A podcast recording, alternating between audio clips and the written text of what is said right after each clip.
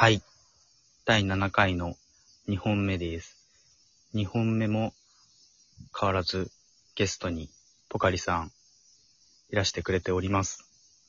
ポカリさん？ポカリです。ポカリです。ポカリさんです。えっとね、7回の1本目で、あの、ご紹介しますと言いつつ、全然紹介してないなっていうことに気づきまして、えっと、一応ポカリさんとの出会いは、大学ですね。で、サークルが一緒ですね。大学の同学年で、サークルが一緒で、そこで知り合いましたね。ポカリ、はい。そうですよね。あの、違うのかなって思われかねない場が今、本当は全然違うのかな？本当は会ったこともない奴らなんじゃねえかぐらいの間だったんですけど、そんなことはなないですよね。ちゃんそとんなことは知ないですね。はい。そうん。はい。まあだから、うん。うん。まあまあ、長いですね。年月は。そうだ。ね。知り合ってから、もう、何年とか言っていいのかな ?10、いいいですか？10年以上だよ10年ぐらね。あ、そう？10年以上だよ。うん。か。早いね。10年以上っすよ。ポカリさん。まあ、確かに、でもうん変わらないま。ね。変わらないかな変わらない？いや、お互い、それぞれには変わったところ、まあ人としてみたいなのがね、変わった部分あると思うけど、なんか、こうやって喋ってる感じは、当時の、まあそれがいいことか悪いことかは置いといて、まあ僕はいいことだと思ってるけど、変わらい。ないなーって思う。変わらない感じがする。まあ僕はすごくそれが落ち着くし、安心するんだけど。ポカリ？まあ私も、はい。はい。まあね、若さが抜けないみたいな、そういうのは痛々しいかもとか思うけど、まあそういう感じでもないかなって思うから、よああ。わかかったです。なんか若々しいことと、な、なんだろう、若いことって違うじゃん。うんうんうん。え、まあそこまでの年でもないですけど、いやいや、でも面白いと思う。若々しさと若いが違う。その、ポカリさんの感覚、もうちょっと具体的に話してもらってもいい？なんだろうな、まあ私の偏見とかかもしれないですけど、うん。例えば私は女で、まあ性別関係ないから、まあ、例えばこれからさらに10年、20年って年を重ねていって、うん。まあ今みたいなノリで喋って大丈夫って思ったんですよ、今。ああ、そうなんだ。今ね。はい。え、その10あその年後、20年後？はうん。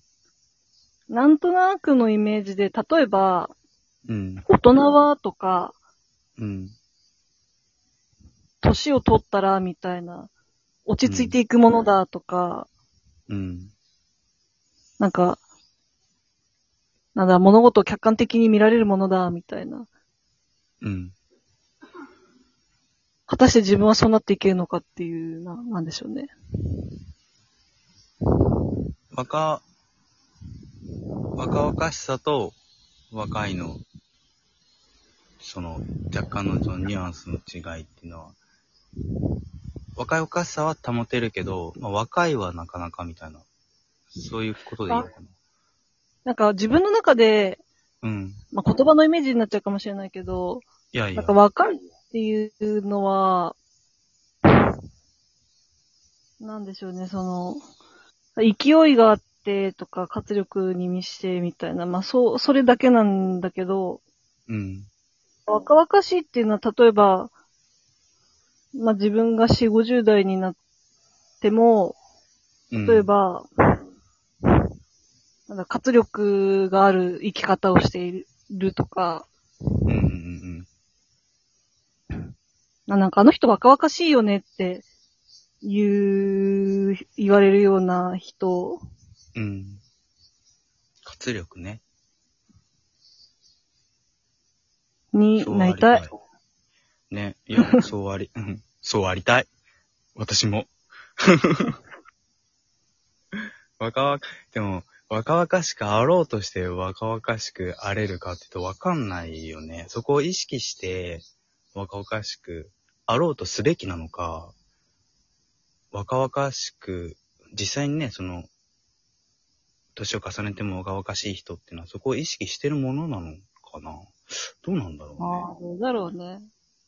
実際にそのポカリの周りで、この人、その、年を重ねても若々しさ保ってるな、みたいな人いる？うーん、そうだな父親なんかそうかもしれませんね。あ、本当あ、でも、そういう家族ね、近いところにそういう人いるってすごいね。あ、でも、元気なだけかも。いやいや、元気なのがすごいんじゃない？うん。活力、まあ、みなぎってるってことだよね。そうですね。毎日、うん。うん、結構、散歩行った趣味に使う時間とか、まあもうリタイアしてるからっていうのはあるけど、いやいや。まあ、かなりなんかそういう、なんでしょうね、自分が好きなこととか楽しめることみたいなの、なんか没頭できてる。うん。なんか没頭するのって難しくないですか？没頭、うーん。まあ、言われてみると、なんか、これには没頭するな。あ、まあ、僕の場合、映画とかはね、没頭してみるけど、でも、ポカリも絵を描いてる時とか、どうなの？イラスト、まあ、イラスト描いてく雑れたポカリ念しかないです。ん？雑念しかないですね。雑念しかない？ポカリさんね、一応お話しすると、普段もね、あの、絵を描いてらっしゃるんだけど、雑念しそんかない。な大層なことでもないですけど。いやいや、大層なことだよ。なんだろう、なんか集中できない。うん。なかなか集中できなくなりましたね。あ、前よりってこと？はい。うーん。なんでかな？んうーん、例えば高校生の頃とかってすごい、なうん。なんだ、自分の趣味の世界が開けた時期で、はい。まあ学校帰りに本屋さんとか寄ったりとか、うん。CD 屋さんとか寄ったりとかして、で、そこで、もうなんか自分の気になるものとか、まあお金のうん。許す範囲で、まあうん買い漁って、家に帰ったらもうずっとそれ見たり聞いたりしてるみたいな。うん。あそういうのができなくなった。あー、まあ確かにな。言われてみる。私の部屋に、なんか、あのー雑誌あるんですけど、うん。いわゆる積んどくですね。あの、確かに、積んどく増えるね。でも、趣味に、まあ、単純にね、仕事とかしてると、趣味に費やす時間っていうのがなかなか持てなくなったりね。あの、明日でいいやとか、どうしても休みの日に偏って、でも休みの日は休みたいから、結局読めないみたいな。、そうなの。もう私、休みの日、本当に何もしてなくて、最近。まあ、何もしないのも大事だけどね。でも、それのままじゃ嫌だってこと。そう、だって、時間は限られてるのに、うん。寝てても何にもならない。あまあ、例えば、風邪とかひいたり病気とか怪我とかしたりして、体が必要な、必要だからずっと寝てるみたいな、それは全然わかるんだけど、あ。うん。必要ないもん。こんな朝から晩までの睡眠は。うん、まあ、必要ないかどうかはわかんないけどね。まあちょっと罪悪感とかね、寝すぎちゃうとね、あったりする時もあるけど、確かに休むの、第2回でもね、休み方って、あの、ちょっと話したけど、うまく休むのって、難しくなってくるよね、不思議とね。あの、効率のいい休み方というか、自分も、今は、その勤めてた会社辞めたから、あれだけど、働いてた頃って、効率のいい休み方がどんどんどんどん、どうしてもできなくなっていく。まあ、自分の責任とか、やること、仕事の幅も広がるし、どんどん休めなくなってくるなっていうのは確かに感覚としてあるけどね。まあ、今の部屋に引っ越して4年以上経つんですけど、うん。この前部屋、あの、掃除というか片付けしてたら、うん。もう4年前の、ん一度も読んでない雑誌がめっちゃたくさん出てきて、4年前、あ4年分の、その、うん。あ、これ面白そうじゃんって買った本とか雑誌が全部なんか読んでなくて。